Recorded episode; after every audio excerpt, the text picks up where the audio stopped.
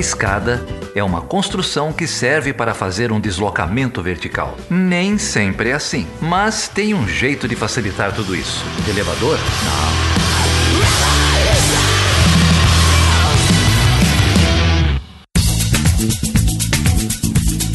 Seja bem-vindo e seja bem-vindo a mais uma edição do Chutando a Escada. Eu sou o Geraldo Zaran, tô sozinho aqui hoje e tá foda. Só que eu tenho para dizer para vocês. É, esse governo tá foda, esse noticiário tá foda, é, a discriminação que a gente vê, a brutalidade policial. As pessoas perguntam assim: Ô Geraldo, mas o Chutando a Escada não é um podcast de política internacional? É, podcast, o Chutando a Escada é um podcast de política internacional, mas nessa porra desse governo, que política externa não existe mais, a gente tem que falar do que importa, né? Então, vocês ouviram aí os últimos programas sobre a questão indígena no Brasil, sobre renda básica, sobre trabalhadoras domésticas, sobre feminismo. E, e é isso, né? É, é o que tem pra gente falar, é a coisa mais importante que tem pra gente falar. E quando voltar a ter política externa, quando voltar a ter política internacional, quem sabe a gente volte para esses temas, mas por enquanto, minha gente, tá difícil. E para ajudar a refletir, para ajudar a arejar o ar um pouco, eu trouxe aqui um cara que eu admiro muito, já admirava muito, depois da conversa é, passei a admirar mais ainda, que é o Thiago André, lá do podcast História Preta. Se você não conhece o História Preta, como diz o Felipe aqui, você está errado. Então, para tudo, vai lá ouvir um pouco, ou ouve esse episódio, pega umas recomendações. É, a gente já estava tentando trazer o André, já tinha pensado em convidar o, o Thiago André é, faz algum tempo. É, já fizemos outros convites para é, convidados virem falar de raça aqui, da questão racial, de discriminação, de afrofuturismo. É, esperem que terão mais novidades mas a gente jamais podia imaginar quando a gente começou a, a pensar esse nome que a gente ia falar nessa conjuntura, né? Quer dizer, jamais começou a pensar é mentira, né? Porque essa conjuntura ela não é nova. Uh, essa conjuntura está aí faz tempo. Uh, a questão racial não desaparece, não desaparece no Brasil, a discriminação continua, não desaparece nos Estados Unidos. Brutalidade policial uh, não é novidade né? É, foi só mais uma faísca, foi só mais uma explosão é, no meio né, da, de tudo que já que já está acontecendo. Então foi uma coincidência, é, não sei se feliz ou infeliz, mas o Thiago é, é, um cara que reflete muito, faz um trabalho maravilhoso lá trazendo as questões é, dessa história que foi apagada, né, desse projeto de de apagamento da questão racial, faz um, um trabalho maravilhoso de é, levantar essas questões, trazer essas questões é, à tona. A gente conversa bastante sobre isso. É, e, acima de tudo, Ale é um podcast muito bem editado, muito bem feito. Assim, é uma das melhores coisas que eu tenho ouvido recentemente e recomendo muito que vocês é, vão lá ouvir. Vou ficar por aqui. Queria agradecer, como sempre, os apoiadores do Chutando a Escada que ouviram esse episódio com uh, alguma antecedência, com alguns dias aí na frente de todo mundo. Queria agradecer a Elisa Cruz, a Irani Ramos, o Thiago Barbosa. Queria agradecer o Daniel Oliveira, Lilian Varenga, é, o Flávio Lira, gente que passou a apoiar ou re recomeçou a apoiar o Chutando a Escada aí uh, nas últimas semanas. É, por causa de vocês que esse projeto está de pé. Se você quiser saber mais, entra lá em chutanoescada.com.br barra apoio uh, e dá uma olhada nas nossas campanhas de, de apoio. Se você não quiser, não puder ajudar financeiramente, procura outro projeto, procura, tem muita gente precisando de ajuda aí, é, tem muito projeto bom é, de auxílio emergencial, de divulgação científica, é, tem muita coisa boa de jornalismo independente para gente, a gente apoiar. É, se não der para fazer nada disso, entra lá no, no, no, Apple Podcast e dá uma recomendação no Chutando a Escada, dá uma, dá uma estrelinha pra gente. Entra no Spotify, segue a gente no Spotify, é, é, comenta, compartilha a gente no, no, Spotify. Tudo isso ajuda na divulgação do projeto. É, vocês podem falar com a gente sempre no perguntas.chutanescada.com.br ou em qualquer rede social, no Facebook, no Instagram e no Twitter. A gente está sempre lá como arroba chutando a escada. É isso aí, gente. Vamos, vamos ficar junto, vamos procurar é, quem está do nosso lado. É, esse papo aí com o Thiago foi, foi catártico. É, ouçam o programa, se você é daquele ouvinte preguiçoso, vou falar, ó, ouve pelo menos o final, ou os 25 minutos finais aí, é, tem uma mensagem que devia falar no coração de todo mundo. É isso aí, vamos lá.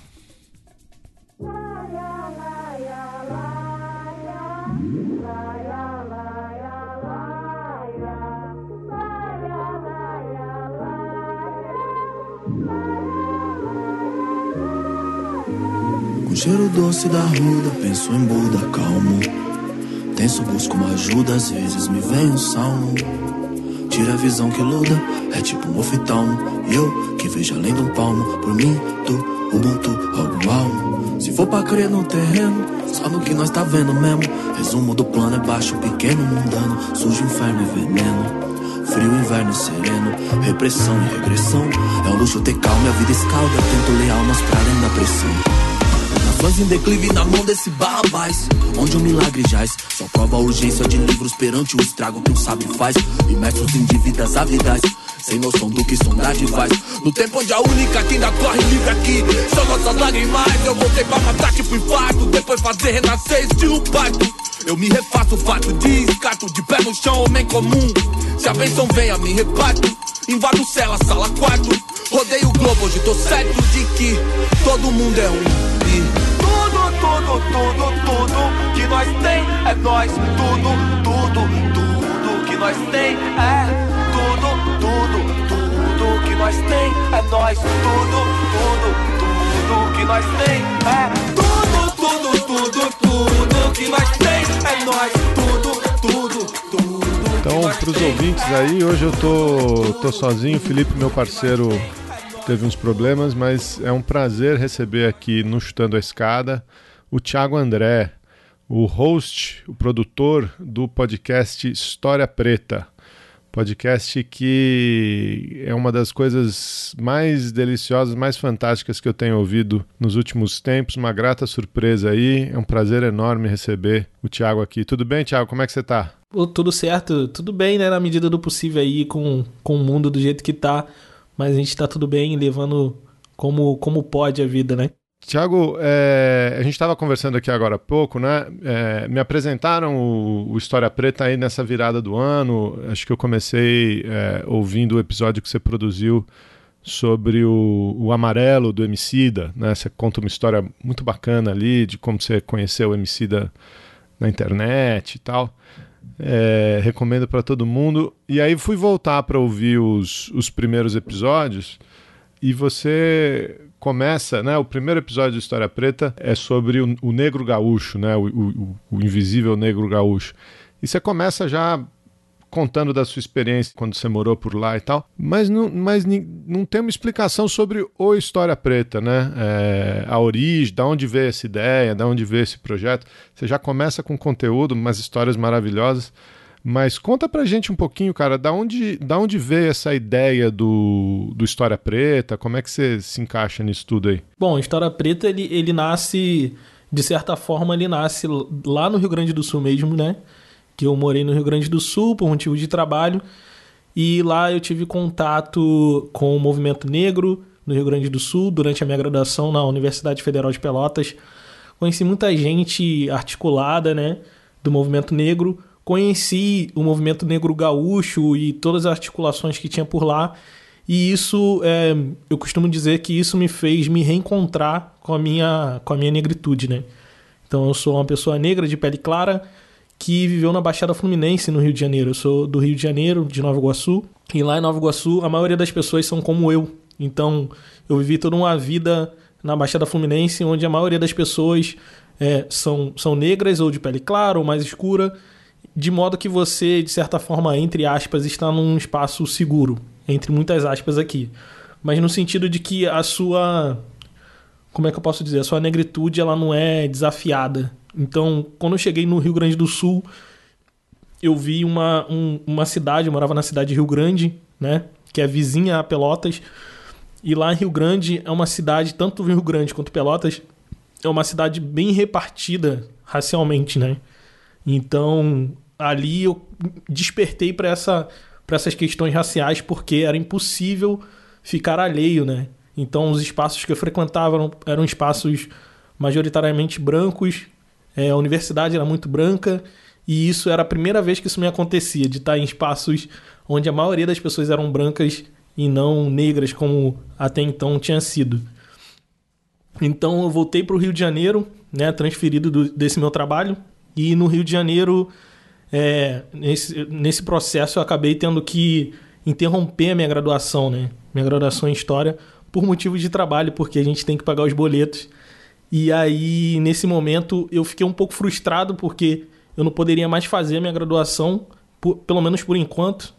Então daí surgiu a, a, a minha ideia de fazer um podcast para poder falar dessas histórias que eu estava aprendendo, né, tanto na graduação quanto na, na vida né, social lá no Rio Grande do Sul. E aí, a partir daí, surge o História Preta, né? Então, o, o História Preta ele não tem esse, como é que eu posso dizer, esse mito fundador, e ele já começa direto com a história ali do, do Invisível Gaúcho Negro, porque justamente esse, esse, é, ele, esse é um momento onde eu, enquanto pessoa negra, é, desperto para essa para as questões raciais, né? De buscar os conhecimentos que, que até então não, não, não me despertava para isso. Então acaba que naquele momento ali é um momento de estalo, né? Então o História Preta nasce dessa frustração de interromper um, um momento legal que eu estava vivendo lá e aí eu inicio esse podcast para continuar fazendo o que eu estava fazendo lá, tanto em sala de aula, dando aula, quanto na universidade, pesquisando. Então continuei fazendo a mesma coisa, só que em podcast, né?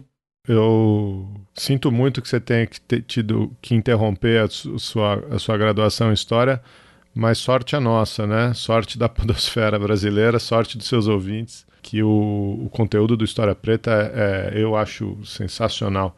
A maneira como você conta essas histórias, né, com, uma, com, com carinho, com cuidado, com esmero na, na produção e na colocação, eu acho que é um, é um exemplo aí para todo mundo que, que quer contar histórias é, no podcast. E as suas são especiais, né, elas são mais importantes. Você tava, é, é, a gente fica ouvindo aqui e você estava falando sobre essa coisa de morar na Baixada e, e não e ser um espaço seguro, entre muitas aspas, né? É lógico que é, esse, esse não é um espaço seguro, a gente está vendo, sempre viu tudo que tem acontecido no Brasil e no mundo, mas é um, um é um espaço que a sua negritude ela não está questionada, né?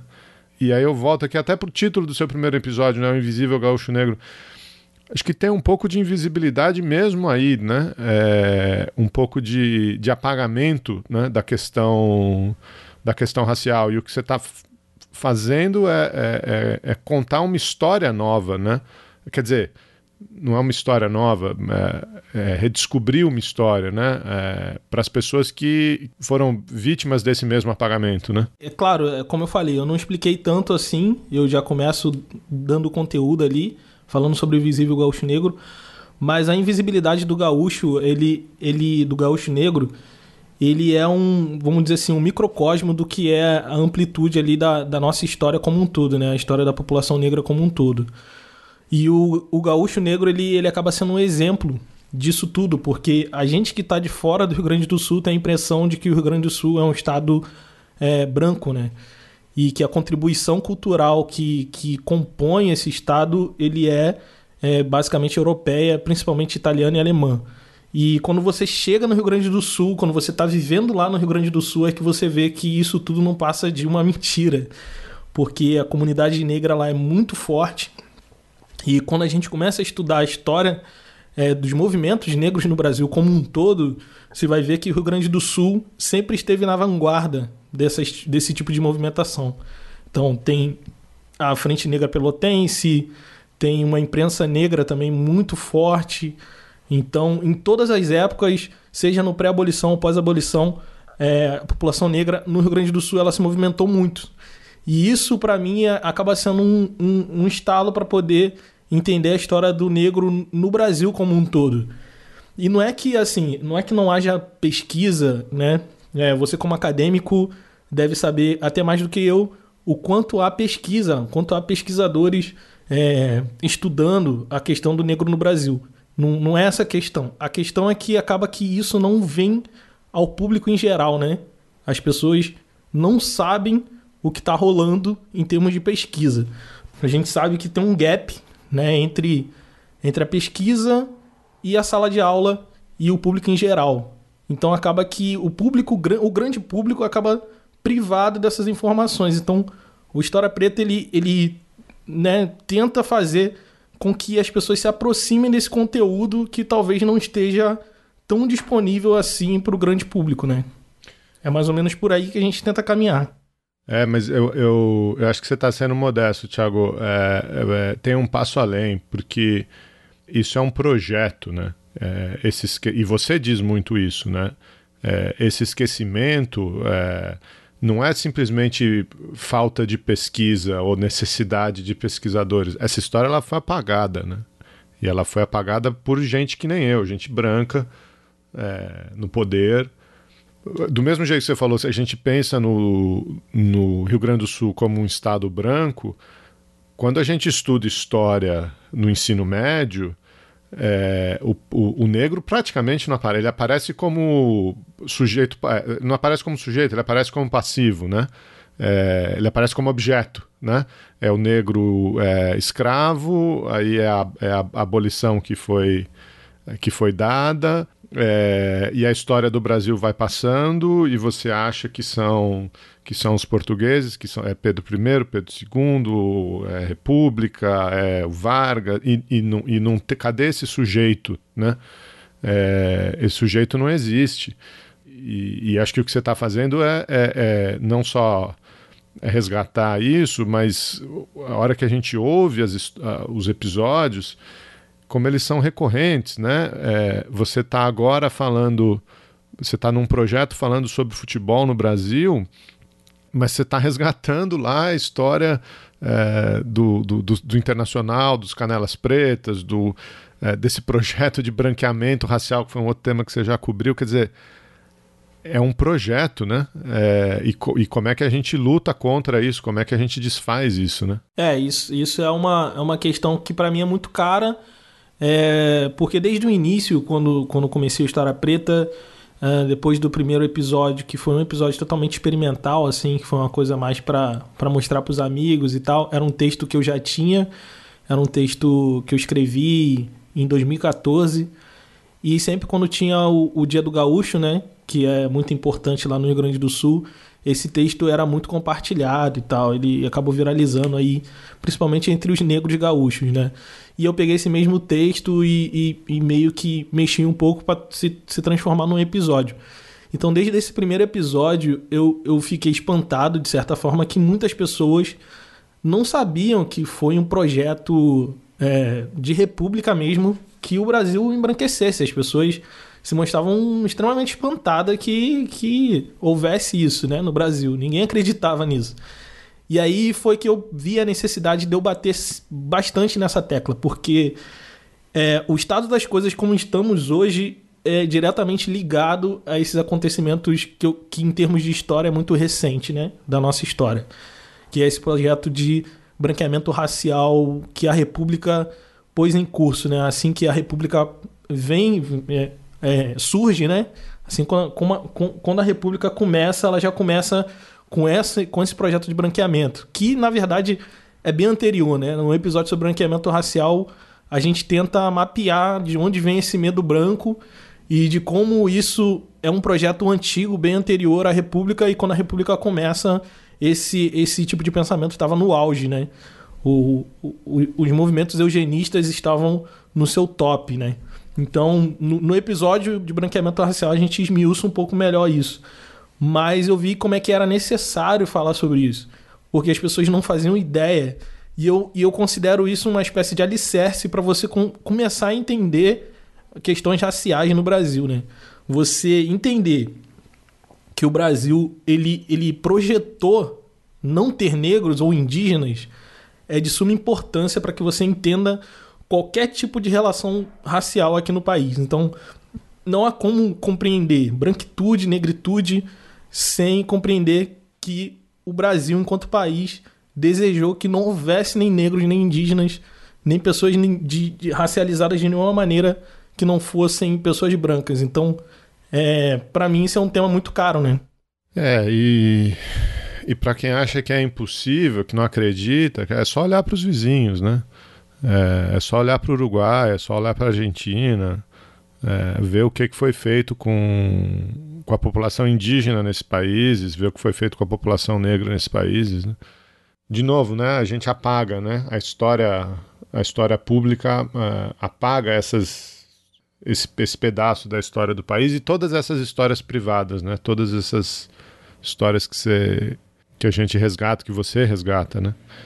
Não sei se eu estou viajando aqui, mas eh, o nome no singular para mim também é, é, é, interessante, né? Você não está contando histórias pretas, você está contando a história preta, né? Eu não sei se você pensou nisso quando você deu o nome, mas, mas para mim isso é, é muito forte, né? É, é, é, aquele, é o, é, o, samba da mangueira, né? É a história que a história não conta, né? Exatamente. É, não, ele, ele de certa forma foi pensado, assim, foi pensado para que.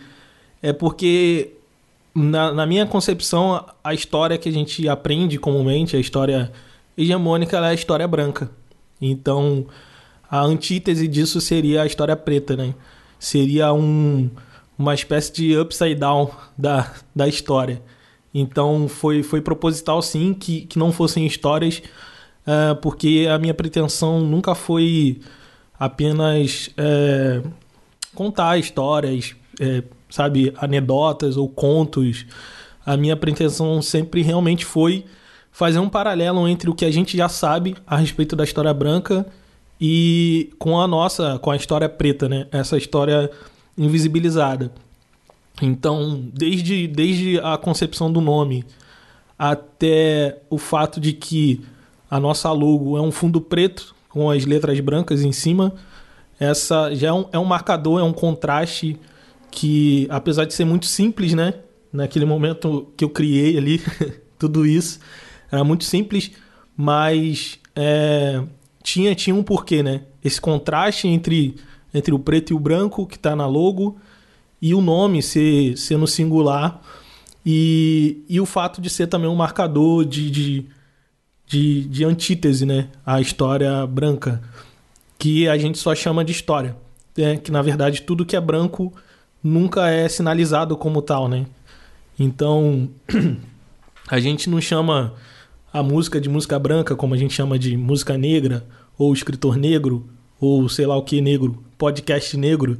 Então, tudo que é branco acaba sendo a norma. E, e o História Preta ele nasce justamente para ser antítese dessa norma, né? Dessa história que é hegemônica e é branca. Brasil, deixa eu te contar a história que a história não conta. O avesso do mesmo lugar, na luta que a gente se encontra.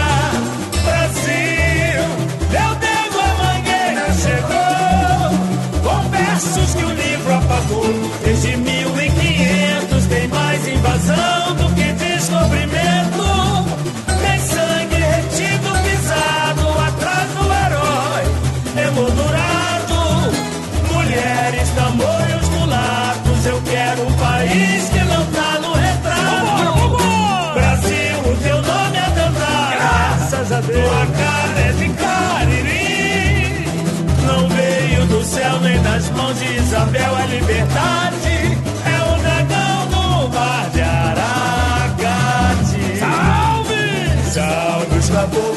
de julho, bem codeado nos anos de chumbo.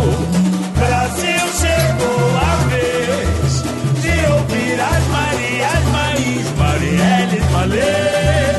Mangueira, mangueira, tira a poeira dos porões ou abre alas. Os teus heróis de barracões, os Brasis que se faz um país de Leci Jamelões.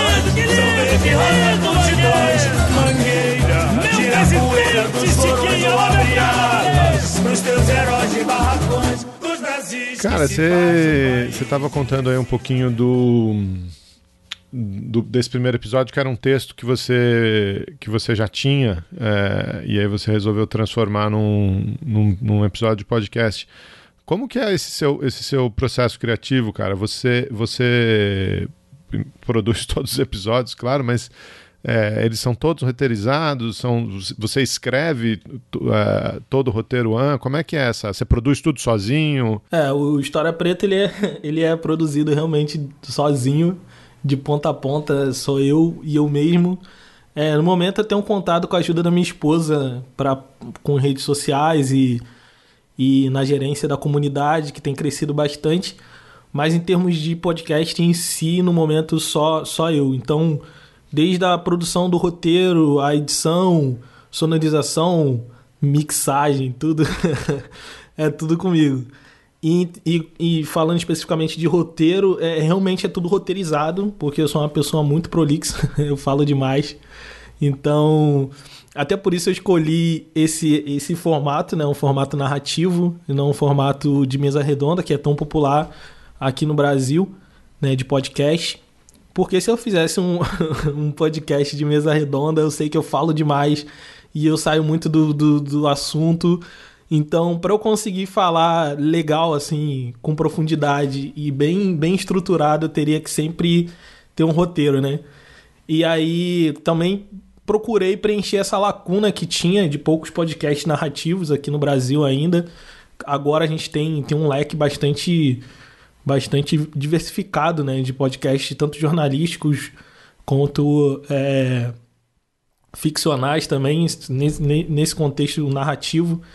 Então, é, os meus, meus roteiros são, são feitos. É, na verdade, é a parte que mais demora para do História Preta, né? Eu passo muito tempo escrevendo. é, acho que é a parte mais grossa aí do trabalho, a parte mais árdua do trabalho, que é o momento que a gente tenta costurar todas as coxas de retalho, né? A gente pega toda a leitura que a gente fez e passa um bom tempo lendo, selecionando bibliografia. Depois de tudo lido, a gente tenta costurar isso num roteiro. E mais do que isso, a gente tenta tornar esse roteiro um pouco mais palatável, né? Então eu tento sempre trazer uma história pessoal, como você mencionou o episódio do Emicida. Eu precisava falar sobre não só sobre o álbum que ele tinha lançado, mas sobre essa questão da luta passada com a luta do presente e como só é possível existir um Emicida por conta da luta do movimento negro unificado e outros movimentos negros. Eu precisava contar essa história, mas eu não, não podia ser tão, sabe, tão direto ao ponto, porque as pessoas se identificam com histórias pessoais. E aí, naquele momento, eu tinha uma história pessoal que era a minha própria história, de, de, de pessoa que é muito fã do Emicida e do tudo que ele fez e tal.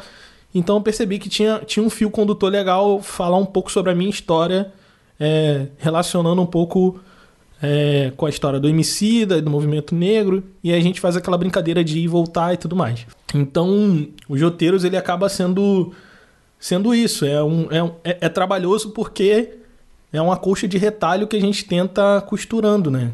Então, é, eu escrevo tudo isso, demora algumas semanas escrevendo, e depois vem a parte da, da locução, que é uma coisa que a gente vai aprendendo fazendo e tal. E, e aí vai, vai desenvolvendo tudo, todo esse processo. Então, o História Preta para mim é um, é um grande laboratório, porque eu não passei por uma escola de podcast, né? nem de, de roteiristas, nem nada disso. Eu fui aprendendo fazendo, né? O- o- observando, ouvindo outros podcasts e tentando replicar mais ou menos no História Preta. E a edição foi na, foi na unha também? Bom, a edição é um, é um, é um, é um caso à parte, porque eu, eu já tinha uma experiência de videomaker, né? Eu também eu tenho uma experiência, porque minha esposa é fotógrafa, e aí eu comecei a fazer alguns vídeos junto com ela e tal. E aí eu comecei a dominar a ferramenta de edição e também de contação de história, né? Já que você tá fazendo esse tipo de. Você, de certa forma, você tenta contar uma história enquanto você edita um vídeo que, que você produziu. Então, é, eu treinei muito isso antes para vídeo. E aí eu meio que repliquei isso só que pro áudio. Então, inclusive, eu uso uma ferramenta de vídeo, de edição de vídeo, para editar os meus podcasts, né? Então, acaba que, que a minha experiência com edição é vem dessa dessa dessa minha vida pregressa aí como como videomaker, que é uma coisa que acabou agora ficando um pouco para escanteio porque não sobra tempo, não sobra tempo nenhum produzindo história preta. Eu fico com muito pouco tempo para fazer as outras atividades criativas que eu também já desenvolvia antes de fazer podcast, né? Que no caso tanto fotografia como como videografia, né? E aí nesse sentido, ser um videomaker antes de tudo me ajudou muito na hora da edição, porque eu meio que já tinha mais ou menos a manha de trilha, sobe trilha, desce trilha, é, de dar o clima né, necessário que a gente precisa para aquele momento, para o momento X. E isso aí me ajudou muito na produção do podcast. Ah, olha aí o segredo, tá vendo? Dá, dá, dá, dá pra ver que você tem um, tem um esmero, tem um, tem um feeling ali, tem um tom ali que, que pouca gente tem. E eu, e eu digo isso como alguém que teve que aprender a editar podcast na unha. É um trabalho de, de muita qualidade que, e, e que emociona. Não, não fossem só pelas histórias e pelos temas, é, é, a produção também é, é, de, é, de, uma qualidade, passa uma emoção que eu acho assim, fora, do, fora do comum. Você tem tem um pouco mais de um ano de programa, né? Isso, isso. A gente começou no início de 2019, né? Tem um pouquinho mais de um ano, mais ou menos isso. E tem algum algum episódio especial ali, algum episódio do coração de, de todos esses que você tem produzido, não? Cara, tem. É assim, eu na verdade é difícil, é difícil de escolher. É, é mais ou menos que dependendo da época eu, eu acabo me inclinando para um ou para outro. Eu gosto muito do do episódio Eu Sou Exu. É um episódio que, que mexeu comigo, muito comigo, assim. Apesar de não ser uma pessoa religiosa, é, eu já fui, já fui religioso. É, já fui cristão evangélico, inclusive eu menciono isso no episódio. Mas é um episódio que mexeu muito comigo porque conversa muito do, com, com o que é o História Preta, né? É, o, o Exu, enquanto um, um arquétipo, ele, ele conversa muito, não só com o que é o História Preta, mas com a trajetória do próprio, do próprio homem negro nas Américas, né? E eu falo sobre isso no episódio também. Então é um episódio que eu gosto muito, juntando com o episódio do, do blues, que eu falo sobre a origem do blues ali, que é o Deus e o Diabo na Encruzilhada. Eu acho que são dois episódios que se complementam. E assim, na verdade eu gosto de muito mais outros episódios, né? Só que se você ouviu, como você falou que ouviu desde o início, você deve ter percebido que, que tem uma mudança de, de, de áudio, assim, na parte técnica da coisa, na qualidade do áudio. Ela vai mudando, né? Porque eu, eu, eu decidi que eu tinha que fazer do jeito que, que dava. Não ia esperar ter o melhor equipamento. Não tinha condições na época, né? Então, se, se tem um áudio melhor agora, é graças justamente aos apoiadores e tal. Fui comprando equipamentos aos, aos poucos ali, mas é, se não tem um episódio anterior ali, tipo, eu gosto muito do branqueamento racial, foi um episódio que me deu muito trabalho. Eu li muito eu para poder construir um roteiro que fizesse sentido e, e tentei fazer um episódio legal. Só que é isso, a qualidade de áudio às vezes você fica um pouco chateado, que poderia né, tá melhor e tal. Então tem isso. É, acaba tendo que. A, acho que os episódios que tem, para mim, o melhor, assim, balanço entre qualidade sonora e de roteiro, acho que são esses dois, né? O do blues, tanto do blues quanto do, do Exu, justamente porque é um complemento, é um, são dois episódios que acabam se conversando ali. A gente gosta muito de música, eu gosto muito de blues, a gente gosta muito de música aqui no Chutando Escada, a gente toca muita música aqui. E esse episódio do, do blues eu, eu ouvi logo depois de ter assistido aquele documentário da, da Netflix sobre o Robert Johnson. E é um, é um, é um baita episódio, assim, a hora que eu vi no feed fui, fui direto em cima dele, gostei demais. Agora, esse, a história do Exu, cara é, é, realmente conversa muito e tal, mas eu acho que tá num. É um episódio muito, muito bom, muito profundo, Thiago. Muito. Não sei nem. É, todo, todo, toda a explicação que você dá sobre né, essa, essa, essa transição é, como é que o Exu foi visto pelas tradições ocidentais, é, pela, pela, pelo cristianismo, é, o que, que ele significava, a, a, construção que você faz né, do, do, do, do Exu dentro da, das, das divindades africanas, né? É, é um negócio tão bonito, cara, tão bonito. É, é um, eu acho que, que realmente é um. Quem não ouviu tem que para aqui essa conversa, vai lá ouvir. Depois vocês voltam para ver se os elogios estão estão fazendo estão fazendo jus. Inclusive esse episódio, ele é um episódio que assim, recorrentemente quando alguém menciona ele, porque é, é isso, a, a, vantagem do podcast é que a pessoa pode ouvir ele em qualquer época, né? Do, do História Preta, ele eu sempre faço os roteiros de maneira que ele não fique datado. Então, às vezes vem alguém e menciona, fala, pô, esse episódio foi sensacional, mexeu comigo e tal, tal, tal, tal. E aí eu fico com vontade de ouvir de novo, cara. E aí eu vou lá e ouço de novo o episódio. Acho que esse episódio foi o episódio que eu mais ouvi até hoje, foi o episódio do Exu, sem dúvida nenhuma. Por isso que eu acabo botando ele como um dos meus episódios favoritos aí, porque é um episódio que eu mesmo acabo ouvindo diversas vezes, sabe? É, é um episódio realmente que, que me deu muito foi muito bom fazer, foi muito divertido fazer, assim, porque apesar da gente ter que fazer uma escolha editorial, de ter que, sabe, eu, eu, eu fiz essa escolha de, dos episódios não serem tão grandes, né? Então a gente, com isso, a gente tem que tomar decisões de cortar coisas. E tem muito mais coisas, sabe, para descobrir a respeito do Exu. Então, eu sempre volto ali, ouço de novo, porque sempre me dá novos insights, novas coisas e eu acho que isso, isso, isso que é a parte incrível da coisa, né? Esse episódio, para mim, acaba mexendo muito comigo justamente por causa disso. É, não, toda a reconstrução que você faz das, dos orixás, das, das divindades, é um negócio, assim, muito, muito bonito mesmo. E tem um outro, um outro episódio que me, me pegou particularmente esse ano, que é o, o Que Bloco é Esse, né? Não, esse aí também foi, foi sensacional, cara. Esse, esse episódio... Eu acho que. acho que se você ficar mencionando mais episódios, vai ficar assim, não, esse aí, esse aí é meu favorito também. Cara, o, o, o, esse, esse episódio foi um episódio, assim, para mim também muito excelente. Primeiro porque, assim, eu tive, eu tive a grata surpresa de que é, vários membros do, do Ilê ouviram o episódio, me deram feedback positivo. Isso para mim foi, foi incrível para mim.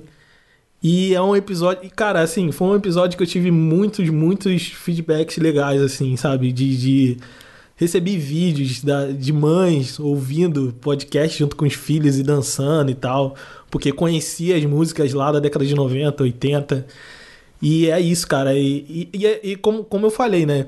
A gente sempre tem que tomar, no caso eu, sempre tem que tomar é, as decisões editoriais de cortar algumas coisas. E o Ilê também é a mesma coisa, cara. O Ilê ele é muito profundo. O Ilê ele tem muita coisa a mais. Tem tinha muitas histórias ainda para contar sobre o Ilê aí. A importância que, que o Ilê tem, eu, eu acho que esse episódio ele não, não chega. Ele, eu não sei se ele consegue, sabe, alcançar, consigo transmitir o tamanho da importância que o Ilê tem enquanto bloco afro ali em Salvador. Então, é, eu também gosto, cara, esse episódio. Acho que eu vou terminar esse episódio aqui falando que, que, quase todos os episódios aqui eu gosto muito. E o do Ilê realmente é um episódio muito bom. E sempre tem pessoas também falando, pô, cara, eu comecei a ouvir a partir desse, desse episódio e, foi, foi amor à primeira vista. Acho que eu acabo me beneficiando do, do quanto o Ilê é, um, é, é, carismático, né? As músicas são muito boas e as histórias dele são, são sensacionais, simplesmente sensacionais. E que, que força desse projeto, né? É, de, de começar como o primeiro bloco afro do Brasil, no Carnaval de Salvador e, e e, se, e, e, continuar como um projeto né, de, de educação, de transformação social, de apostila, é, e, e, extravasar para fora do, do, do, de Salvador, do carnaval, dessa comunidade, é, é, um, é, um, é um negócio impre, impressionante, uma força muito, muito grande. Né?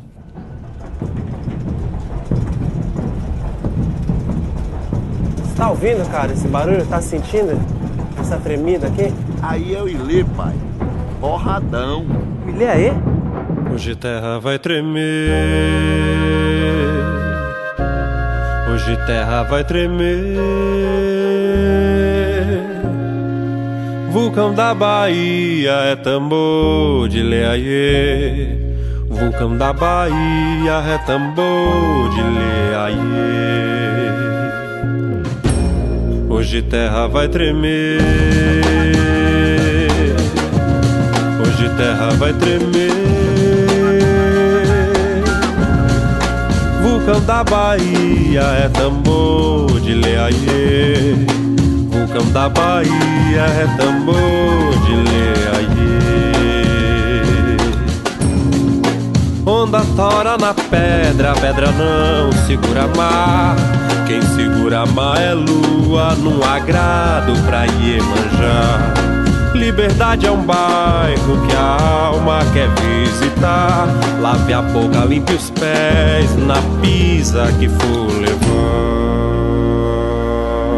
Somos crioulo doido, somos bem legal. Temos cabelo duro, somos black power. Somos crioulo doido, somos bem legal. Temos cabelo duro, somos black power. Que bloco é esse? Eu quero saber. É o mundo viemos mostrar pra você, pra você. Que bloco é esse? Eu quero saber. É o mundo negro que viemos mostrar pra você. Branco, se você soubesse o valor que o preto tem, tu tomavas banho de piche pra ficar negrão também. Eu não te ensino a minha malandragem, nem tampouco minha filosofia, não. Quem dá É bom falar de coisa boa, né, cara? Nesse contexto que a gente vive, eu tô, tô me animando com você aqui, tenho que te agradecer. E essa série do, do futebol, cara, vamos falar disso. Você, você comunicou aí, compartilhou com, com o pessoal essa semana que é, o História Preta é, entrou nas listas de mais tocados do Spotify, é, con- conquistou aí um. Não sei como é que, qual que é o nome disso, mas tá, tá, tá ganhando fama, tá ganhando fama aí na, na, na Podosfera, no. E acho que muito tem a ver com essa, com essa série aí que você lançou, né? Falando da, da história do, do futebol no Brasil. É, sim, sim. Essa série foi, um, foi, uma, foi uma novidade pra mim também. Como eu falei, é, eu, muitas pessoas que chegam agora acreditam que, que eu sou um cara o profissional do podcast, sou um cara muito sinistro, sei de todas as coisas. Mas como eu disse, eu tô experimentando, eu tô fazendo e aprendendo, né? Eu tenho aprendido muito isso com, com os meus mais velhos, de que a gente, enquanto pessoas negras, a gente acaba às vezes é, se sentindo sempre que nunca tá bom o que a gente faz, né? Nunca é bom o suficiente. Então é, é sempre uma briga constante contra nós mesmos, né? nossa autoestima, para conseguir fazer que nossos, nossas, nossos produtos intelectuais é, ganhem o mundo. Então eu, eu fui até a comunidade do História Preta e perguntei a ele se, se fazia sentido eu fazer uma série sobre um determinado assunto, porque é, como eu disse, né? Eu tenho essa escolha editorial de ter um episódio de, de 30, 40 minutos no máximo. E às vezes é difícil você aprofundar. Tem certos assuntos que você não consegue aprofundar com esse, com esse, com esse tempo. E com certeza deve ter gente ouvindo agora e pensando assim: pô, 40 minutos não consegue aprofundar. Mas é, às vezes tem coisas que você precisa desenvolver melhor, né? E, e eu senti isso em vários episódios, né? Eu falo isso no episódio sobre o funk carioca, na história do funk carioca. E eu digo ali que, que eu é, vou, prometi, né, fazer próximas, em próximas edições mais, mais episódios como, como aquele, dando continuidade àquela história, né? Porque são histórias grandes, de longa duração, né? É, né? O funk carioca, por exemplo, ele vai começar, como eu falo lá no episódio, com, com o movimento Black Rio, lá na década de 60, 70, né? Tony Tornado. E tem gente que não, não faz ideia que tem essa ligação entre, entre o funk, funk mesmo, o James Brown, e o funk, funk carioca. E esse episódio eu faço, faço essa ligação. E aí eu fui na comunidade e perguntei, gente, faz sentido? Eu, eu queria falar um pouco sobre a trajetória do negro no futebol, só que eu acho que um episódio só não dá.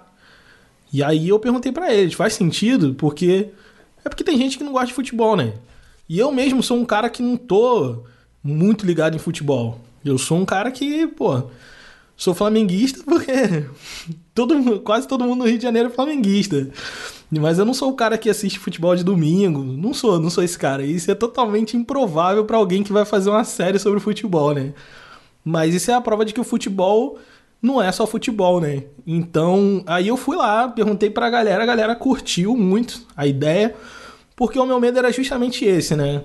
É, eu, eu tanto passar tanto tempo falando sobre um determinado assunto em que a pessoa que não curte muito, ah, não gosta de futebol, então não vou ouvir. Então vou ficar todos esses meses aí sem, sem ouvir o História Preta. Então, o meu medo era esse.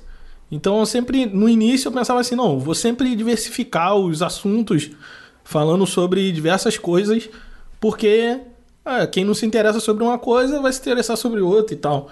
Mas aí a galera deu uma força, falou: não, vai lá, investe, investe nesse, nesse assunto aí. E aí foi que eu comecei a pesquisar sobre, sobre esse assunto. E essa semana, essa semana a gente chegou, como você falou, a gente chegou a- ao reconhecimento aí no Spotify, não só no Spotify, depois eu tive olhando tanto no Spotify quanto no Apple Podcast, no Deezer. É, o História Preta esteve ali no, no, no top chart de cada um desses aí, né, entre os mais ouvidos. E a gente entrou para uma lista, uma lista de curadoria, né, de melhores podcasts da semana no Spotify com o último episódio, que é o Canelas Pretas, que fala sobre o futebol em Porto Alegre. Então, no final das contas, é, o pessoal lá da, da minha comunidade estava certo, né? Tava certo em, em mencionar que, que fazia sentido fazer uma série.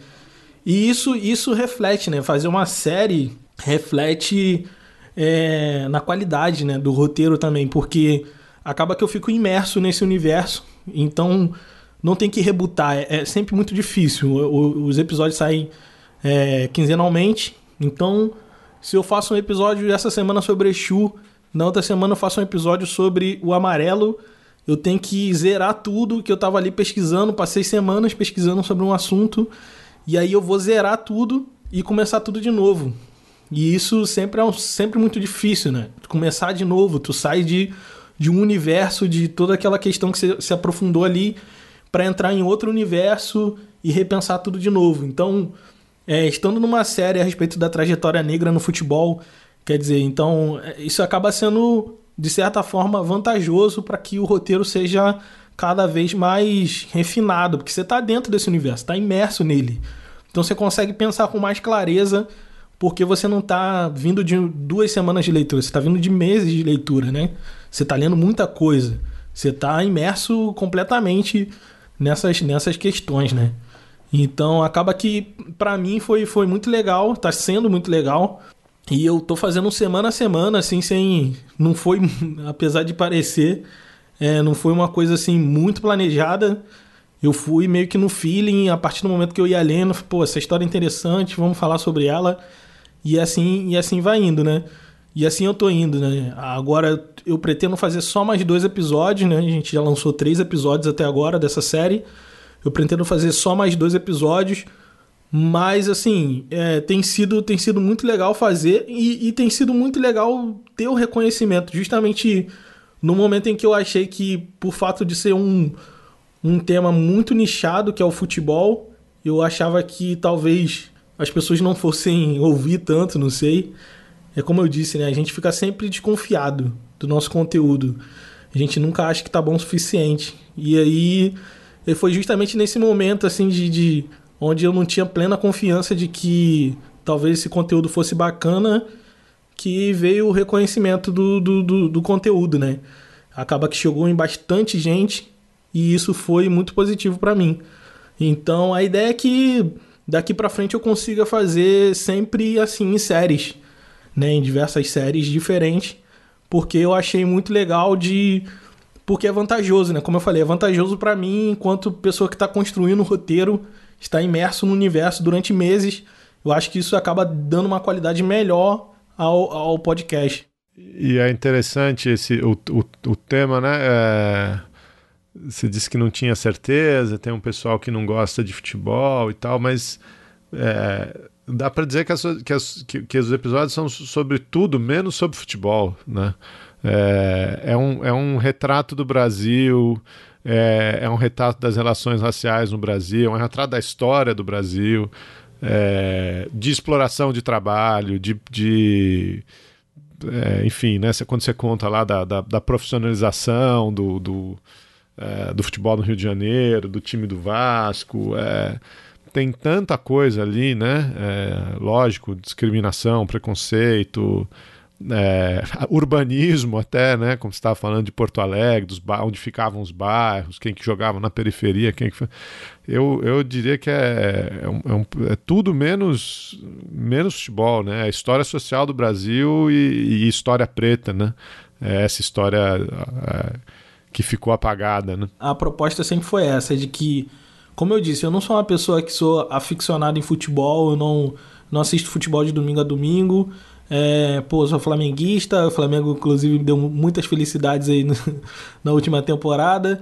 Mas a, a, é, o futebol sempre foi, na, né, na, minha, na minha concepção aqui para essa, essa série, e o futebol era um fio condutor, sabe? É um fio condutor para falar de outras coisas é, tão interessantes quanto, mas, mas inclusive para mostrar que que o futebol enquanto, enquanto cultura brasileira ela tem também tem uma origem branca onde, onde os negros prosperam mas que também é atravessado por todas as problemáticas raciais que tem que tem no seu entorno. E, e, e se tratando de história social você não, não tem como desvincular né?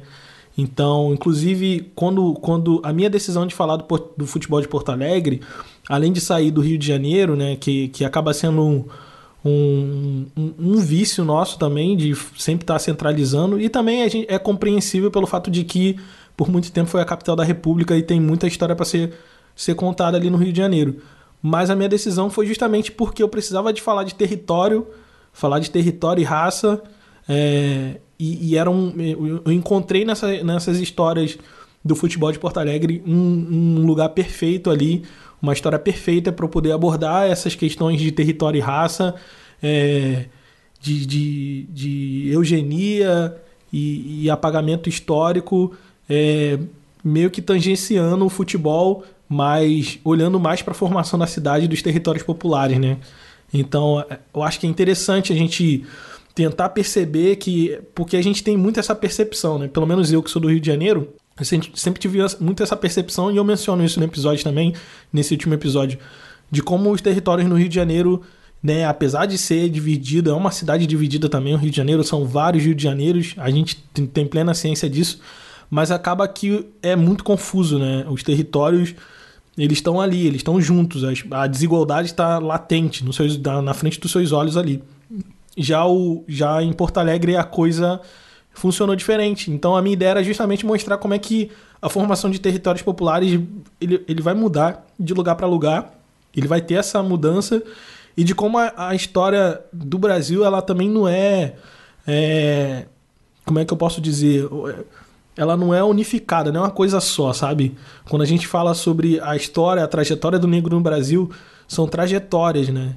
Então vai ter uma trajetória que vai ser trilhada no Rio de Janeiro, é, nos espaços urbanos do Rio de Janeiro, nas zonas rurais.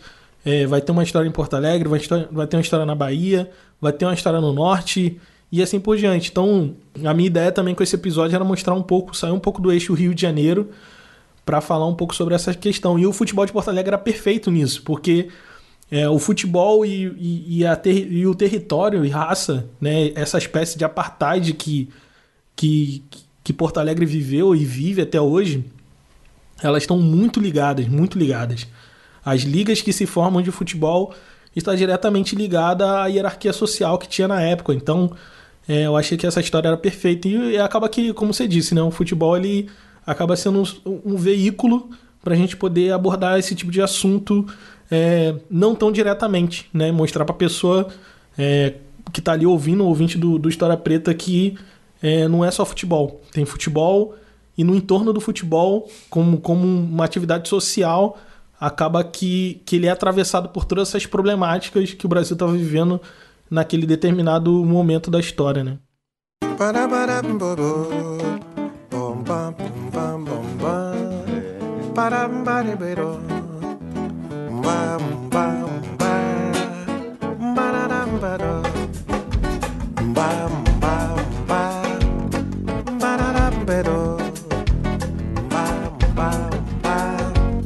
Prezado amigo Afonsinho, eu continuo aqui mesmo. Aperfeiçoando o imperfeito, dando um tempo, dando jeito, desprezando a perfeição. Que a perfeição é uma meta, defendida pelo goleiro que joga na seleção. Eu não sou Pelé nem nada, se muito for eu sou um tostão. Prezado amigo Afonsinho, eu continuo aqui mesmo. Aperfeiçoando o imperfeito, dando um tempo, dando um jeito, desprezando a perfeição. Que a perfeição é uma meta defendida pelo goleiro que joga na seleção. Eu não sou Pelé nem nada. Se muito for, eu sou um tostão. Fazer um gol nessa partida não é fácil, meu irmão.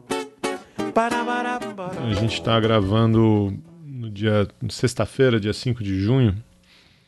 É, num, num momento aí, numa semana é, que o noticiário mundial foi acometido né, pelo, por mais um caso de, de brutalidade é, policial nos Estados Unidos, é, de, que custou a vida né, é, de um negro, e de manifestações que se seguiram é, nos Estados Unidos e no mundo todo. Né. É, infelizmente, aqui no Brasil, a gente não é novo nessa discussão. Né. É, umas semanas atrás, a gente teve o caso do do João Pedro.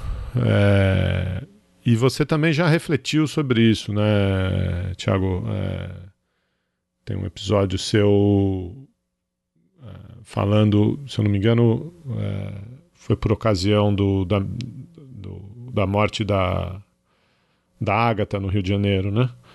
É meio trágico, né? Porque a gente vê que a história se repete, né? Essa semana eu estava conversando com, com a Ale Garcia, que participou do episódio, do último episódio, que eu falo do, do futebol de Porto Alegre. E a gente estava conversando numa live e alguém perguntou: ah, como é que, como é que toda essa questão é, afeta, afeta o seu conteúdo? Acredito que a pessoa estava é, perguntando mais no sentido de que, pô, qual é a sua reação, né? Como é que, como é que você reage nessa situação, qual o tipo de conteúdo que você produz e tal. E aí, de certa forma, eu estava tentando explicar para a pessoa que a gente, a gente, mesmo sendo pessoas que, que produzem, pessoas negras que produzem conteúdo para a internet, conteúdo é, que fala sobre, sobre nossa história, sobre nossas trajetórias, sobre nossas questões, é, apesar de tudo isso, é, a, gente, a gente também é afetado emocionalmente né, por tudo isso, porque Nesse episódio que eu gravei sobre, sobre a morte da, da Agatha, eu tinha acordado num domingo e, e aí com toda essa notícia e tal, a gente tava muito mal, eu e minha esposa, a gente tava meio bad vibes assim. E, cara, eu queria desabafar, sabe? Era uma coisa de querer desabafar. E aí eu abri o microfone e gravei aquele episódio e tal. E para mim é muito trágico que ele se mantenha atual, sabe? Ele, ele aquele texto ali continua servindo para esse momento que a gente está vivendo agora, né? E já se passaram quase um ano da, daquele momento ali, passaram-se meses daquele momento. Então, pra gente acaba sendo assim, é, é cansativo, sabe? É, é, é, mentalmente esgotante, assim, é porque a gente se vê ali. Eu não sei, eu não sei como é que funciona para as pessoas brancas, mas pelo, pela minha experiência, assim, que eu, que eu costumo ter com pessoas brancas, as pessoas brancas elas não costumam se racializar, né? As pessoas brancas não costumam se ver como pessoas brancas. E elas não olham para os seus iguais como, como, como iguais, né? Não se enxergam na coletividade, né? De pessoas brancas, como, enquanto pessoas brancas. Não consegue ver essas movimentações como, como movimentações da branquitude, né? Não consegue ver todo, todas essas questões como questões que privilegiam, né? a, a cor da sua pele, a maneira como seu corpo branco se porta no mundo. Mas a, a gente, quanto pessoas negras, a gente, a gente se vê, sabe? Porque quando aconteceu aquilo com, com a Agatha e agora recentemente com o João Pedro, a gente, a gente olha para nossa família, mano. A gente olha para a gente olha para nossa casa, sabe? A gente olha, poderia ser eu, poderia ser meu primo, sabe? E isso é o, é o bagulho que é esgotante pra gente. E pra mim foi especialmente devastador porque a gente tem uma presença constante na internet, a gente tá sempre ali no Twitter, Instagram e tal, principalmente no Twitter, onde a coisa acontece em tempo real e aí a gente começou a surgir muitos questionamentos, né, a respeito da, da morte do, do, do Floyd lá no, nos Estados Unidos. E as pessoas falando, ah, porque lá as pessoas protestam e aqui no Brasil não é assim, fazendo um comparativo que, assim, nem, nem entra nesse mérito, mas você fica pensando, cara, a gente tá esgotado, sabe? A gente tá, tá esgotado e ainda assim a gente tá passando por uma, uma pandemia é, sem precedentes aí nos últimos, nos últimos anos, nos últimos 100 anos, e a gente está sendo massacrado nessa, nessa pandemia. É, as pessoas que mais morrem são as pessoas negras por conta dessa pandemia, em qualquer parte do mundo. Em qualquer parte do mundo, quem está morrendo mais são pessoas negras, independente se o país é um país de primeiro mundo ou não, o que evidencia mais né, essa desigualdade racial enquanto, enquanto um acontecimento global, né? E, e, a gente, além de lidar com tudo isso, ainda tem que lidar com, com a morte de pessoas negras é, dentro das suas próprias casas, né? De um, de um adolescente dentro das suas próprias casas. Então, isso para mim tudo, tudo é muito trágico, sabe? A gente, a gente se sente esgotado, a gente. E, e, e eu fiquei assim, por algum tempo sem, sei lá, sem, sem opinar, sem falar, sem, sem mencionar, porque Sabe, a gente chega uma hora que cansa. E, e cada pessoa acaba vivendo um, um, momento, né? Cada pessoa. Cada pessoa negra vai viver um momento desse, dessa questão. A gente. A gente às vezes cansa de estar tá com raiva, sabe? Porque você ser uma pessoa negra minimamente consciente, politicamente consciente no Brasil é, é acabar vivendo com raiva, né? E a gente às vezes tem que, né, como a gente ouve desde quando a gente é criança, que a gente tem que ser dez vezes melhor. E até nisso a gente tem que ser melhor. A gente tem que pensar estrategicamente, a gente tem que respirar, sabe? E tentar levar a coisa da melhor maneira possível, porque no final das contas quem paga a conta é a gente. Então, se a gente vai fazer um protesto, a gente tem que pensar mil coisas. Mil fitas, mil coisas para, sabe, para tudo acontecer da melhor maneira possível, porque a gente sabe que no final das contas quem paga a conta é a gente, né?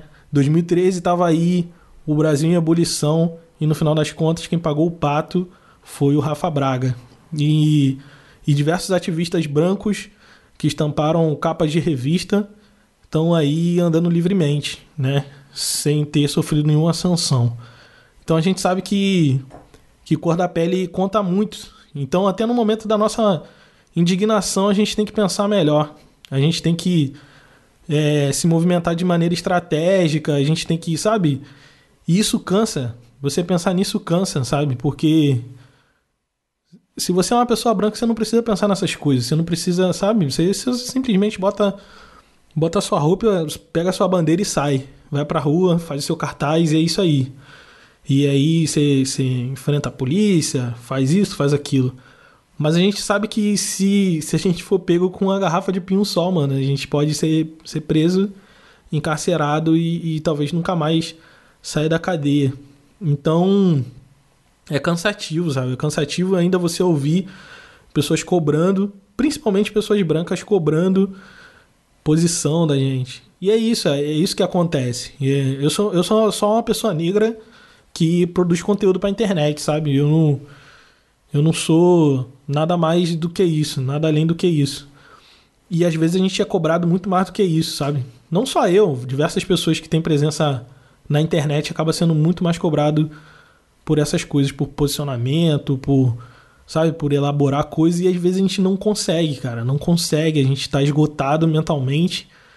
E, e tudo que a gente quer é, é ter um pouco de paz para você tentar ter uma vida, sabe, uma vida normal, como todo mundo. Você tem mil fitas para pensar e ainda tem que pensar nessas questões de que talvez eu possa estar em casa obedecendo as, as normas da, da OMS e ainda assim a polícia vai olhar do, do helicóptero, ver que na minha casa tem piscina e eu moro na favela e um favelado não pode ter piscina em casa e ele vai presumir que eu sou um traficante e vai tirar minha vida dentro da minha casa. Então são coisas que que é isso, cara. É, é um bagulho que, que esgota. Porque a gente vê crianças negras que não têm direito de ser criança. Ela precisa ser uma criança negra, antes de tudo. E ser uma criança negra acaba sendo você tendo que precocemente ter que refletir sobre o que significa ter um corpo negro num mundo onde quer exterminar vidas negras. Isso é cruel, cara, porque não tem criança branca nenhuma tendo que pensar nisso. E não, e não tem que pensar mesmo, sabe? E isso não deveria estar acontecendo com nossas crianças. Então, esses momentos assim de, de eclosão acaba sendo um mix feelings assim. A gente é um misto de sentimentos. A gente sente raiva, a gente, a gente sente luto, mas ao mesmo tempo não tem como ficar enlutado por muito tempo. A gente sente cansaço, esgotamento físico e mental. E a gente tem que continuar, sabe? Continuar a caminhar. E a gente vai se misturando. E, e é especialmente assim, revoltante quando você abre as redes sociais e vê que marcas, é, influenciadores estão se apropriando desse momento para poder levantar hashtag e, e, e, fazer disso engajamento, sabe? Nas suas redes sociais. Então, é isso, cara. É uma, é uma, é uma como eu falei com a Alena nessa live que mencionei, é uma montanha russa de sensações. A gente fica em altos e baixos, sabe? E e às vezes tudo que, tudo que a gente precisa mesmo é sair um pouco, sabe? Sair um pouco das redes, dar um tempo para tentar tentar se restabelecer e tentar ficar vivo no final das contas, né? Acho, acho que é isso. Acho que a gente quer mesmo é, é continuar vivo acima de tudo. É. Cara, eu que as duas coisas que eu tenho para te dizer é obrigado e desculpa, porque eu sou parte do problema, né? É... Enfim, acho que a gente tem que, como branco, como homem, como hétero. É... Eu estava ouvindo você falar, né? É vocês estão. Estou cansado, tô, tô, sendo cobrado, as pessoas cobram um posicionamento, cobram que você vá para a rua, cobram. Manif... Ah, nos Estados Unidos tem manifestação, aqui não tem. Os caras estão te cobrando por uma merda que a gente fez, né? Os caras os cara estão te cobrando para resolver um problema que a gente criou. Né? É que a branquitude criou. Então, não bastava a sua vida estar tá em risco, você ainda está sendo cobrado por, por resolver um problema que não foi você que fez, que, né, que você é a vítima. Né? Se você for pensar como, é, assim, movimentos sociais lá no Rio de Janeiro, principalmente, é, pessoas de coletivos, de comunidades, de favelas, é, que estão na linha de frente, inclusive fazendo o trabalho que o Estado deveria fazer nas favelas, é, montando gabinete de crise, é, fazendo. É, levando informação, né, tentando combater fake news, distribuindo é, cestas básicas. Toda essa galera, toda essa mesma galera se articulou para poder é, ir protestar, fazer um protesto, ativistas sociais e tudo mais. E essas pessoas, no final das contas, são as pessoas que são mais vulneráveis ao, ao vírus, né? E, cara, estão lá, estão na rua, sabe? É, as pessoas menos privilegiadas estavam nas ruas. As pessoas que, que têm mais medo de que o vírus entre nas comunidades se viu numa, numa situação de estar totalmente encurralado, sem escolhas, e teve que ir pra rua. E, e sabe, é, para mim isso é a parte mais, mais revoltante da história, porque é isso, cara. Se a gente não morre de bala, se a gente não morre pelo vírus, morre pela bala. E aí você tem que ir pra rua para se posicionar, para ter sua voz ouvida, ser, ser, ser é, visto na cidade. E as pessoas, assim, do alto dos seus privilégios, do alto dos seus privilégios, não põem o pé na rua, cara. Não põem o pé na rua. E aí eu fico nessa, eu fico nessa, cara. Eu fico assim. Eu fico, como eu disse, é um misto de sentimentos, porque você fica esgotado e com raiva, tá ligado? E é isso, é... E é uma coisa que não deveria, é uma coisa que não deveria estar nos movendo, sabe? Não... É, é uma coisa que eu sempre penso. Eu acho que a gente não deveria estar sendo, sendo movido pela, pela raiva, pelo, pelo ressentimento. Mas é o que acaba acontecendo, sabe? É, um, é uma coisa que você não consegue controlar. E é o que tem acontecido. Você vê que os caras tiveram que parar tudo, cara. Parar tudo que estava fazendo, dos, dos, seus projetos com, com, com, a favela, com as comunidades, com os territórios populares, para poder ir pra rua, cara. E para mim isso é uma coisa, sabe? É uma coisa. Parece que é, que é sei lá, cara. Isso é, é uma coisa que sairia do, do pior tipo de roteirista do mundo. Uma pessoa que quer realmente terminar com a sua vida. É um bagulho cruel. Que chega a ser inacreditável que isso esteja acontecendo. Porque é, é, é uma. É uma. É uma armadilha, sabe? É um. Ou você fica lá na favela, na, nas suas comunidades, ou na Baixada Fluminense, falando especificamente do Rio de Janeiro, é claro. É, cuidando da sua comunidade, cuidando do, da sua gente, se movimentando para poder fazer as coisas acontecerem para que o impacto da pandemia seja o menor possível em pessoas que estão vulneráveis e aí acontecem essas coisas, cara. E, e essas mesmas pessoas que têm que se articular para poder ir pra rua e fazer um protesto que para que seja minimamente visto e ouvido. E as pessoas no, no alto do seu privilégio cobrando é, posicionamento e tal. E isso para mim é, sei lá, é, é um dos bagulhos mais, mais complicados. E eu falo disso, isso eu falo de gente progressista, né, cara? Eu não tô falando de os conservadores, bolsonaristas, e tô falando de gente progressista, sabe? É gente progressista que tá cobrando da comunidade negra, das pessoas negras é, que estão em movimentos sociais que, que se posicionem, que tem que fazer isso ou fazer aquilo. Isso para mim é especialmente revoltante.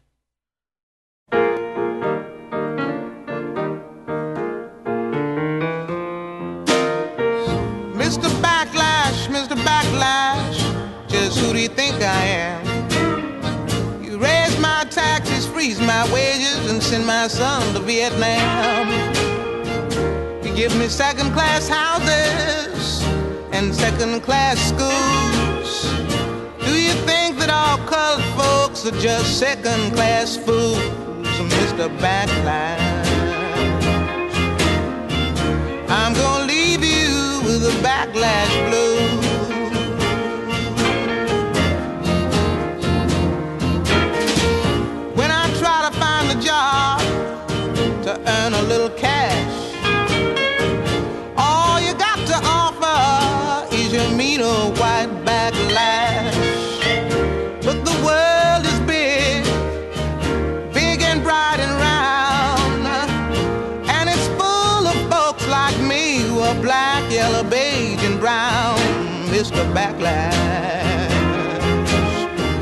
I'm gonna leave you with a backlash blue.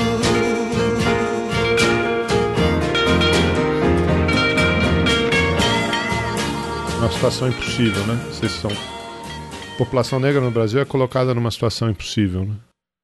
Se eu não, eu, eu, não, eu não sinto a sua dor, né? Eu posso me solidarizar, mas eu nunca vou saber o tamanho da sua dor. Então não posso te, não posso te julgar, né? Não posso te exigir nada, né? Não posso exigir que você resolva um problema que não que não foi você que criou, né? E acho que a gente tem que começar a lutar para acabar com os nossos privilégios. Né?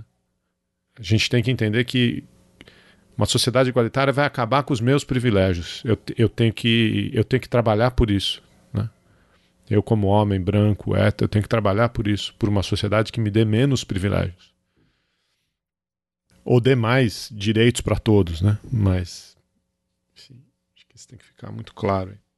Aproveitar o ensejo é, para você que não conhece História Preta, conheça História Preta. Se você, especialmente se você é uma pessoa branca, é, recomendo que você ouça é, o episódio Elefante Branco. É um episódio que eu converso especialmente com você, falando sobre, sobre essas questões que a gente falou minimamente aqui, sobre como a gente se recusa a enxergar esse elefante é, que está na sala. Na verdade, o nome do episódio é Elefante na Sala. E, e ali eu falo um pouco sobre isso, sobre como às vezes a gente se faz de desentendido, sabe? É, as pessoas brancas se fazem de desentendida com o problema que está diante dos nossos olhos. A gente tem um problema que ele é global, ele é urgente e ele mata a gente todos os dias. E o nome desse problema é racismo. E esse problema ele tem beneficiado as pessoas brancas.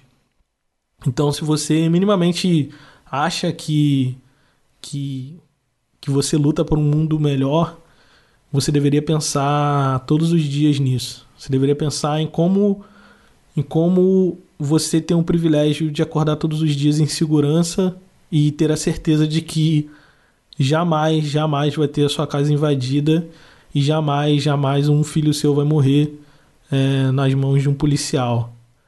Então acho que é especialmente importante que a gente reflita sobre essas questões.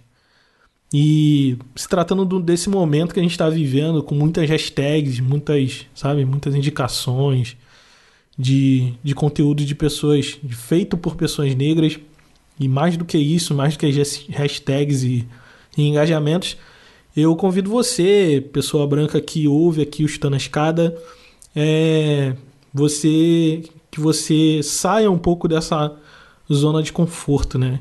Em todos os sentidos, use o seu privilégio para que outras pessoas tenham oportunidade, não só pessoas negras, mas pessoas indígenas, mulheres.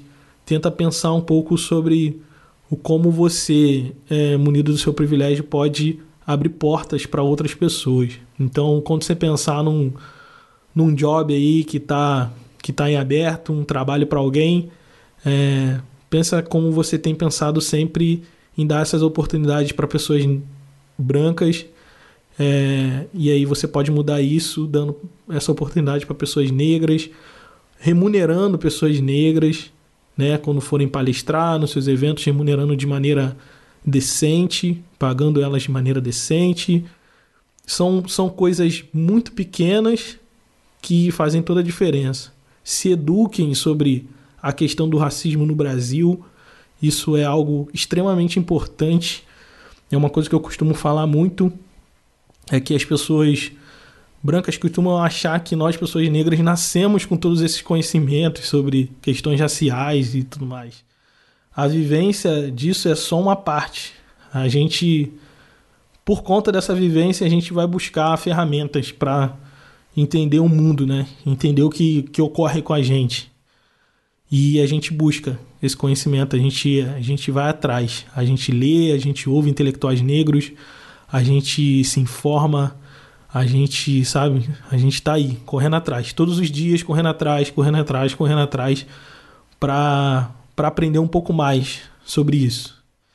E se a gente que, na sua grande maioria, está defasado em privilégios, em acessos, em, em rede de contatos, se a gente que está muito atrás, tem, tem corrido atrás né, de conseguir esse tipo de conhecimento e tem se articulado com esse tipo de conhecimento, eu acho que não é nada difícil para que você também busque saber, conhecer, ouvir intelectuais negros, ler intele- inte- intelectuais negros, ler sobre os intelectuais negros, buscar conhecer como é que se, se, se estrutura a filosofia africana, como é que é o pensamento de grandes homens que, e mulheres que fizeram a diferença é, na nossa história. Então, se para nós, é, de certa forma, né, fácil, vamos dizer assim, para vocês talvez seja mais fácil ainda. Então fica aqui meu convite para você, pessoa branca, use do seu privilégio para que mais pessoas negras tenham mais oportunidades. Se você co- costuma pensar que você pode ser né, um, um agente de um mundo melhor lá para frente, então seja de fato esse agente, se eduque sobre questões raciais, não só sobre negritude, mas sobre a causa indígena, sobre pessoas racializadas no modo geral. se racialize enquanto pessoa branca, se entenda como pessoa branca no mundo, é, tenha a noção do impacto que é ter um corpo branco num mundo feito para privilegiar pessoas brancas. Eu acho que, do mesmo jeito que a gente acorda todos os dias com a plena consciência de que nós somos negros, a gente entra no mercado, a gente entra numa farmácia, a gente anda pelas ruas com a plena consciência de que eu sou um corpo negro andando nesse mundo. Eu acho que todas as pessoas brancas deveriam também andar por aí pensando: eu sou uma pessoa branca vivendo nesse mundo. Então, a minha recomendação é essa. Ouça o História Preta, mas mais do que isso. Ouça outras vozes negras além das, das minhas. Ouça, leia outros livros. Faça, diversifique né, o, seu, o seu leque de, de conhecimentos. Vai buscar conhecimentos de, de, todas, de todo tipo. Feito por mulheres, por homens negros, por indígenas. E ouça. Ouça, ouça e ouça. O que acho que a maior lição que o que Exu ele, ele deixa pra gente é justamente essa. É que ele sendo ele ganhou, né? né você vai ouvir lá o, o episódio, você vai entender melhor isso. É, ele ganhou o seu poder sobre a encruzilhada depois de passar muito tempo ouvindo, aprendendo. Ele ouvia, ouvia e ouvia de novo. Antes de falar qualquer coisa, ele ouvia muito.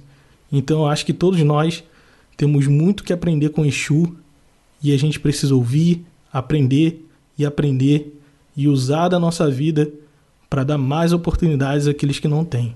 Eu acho que é isso.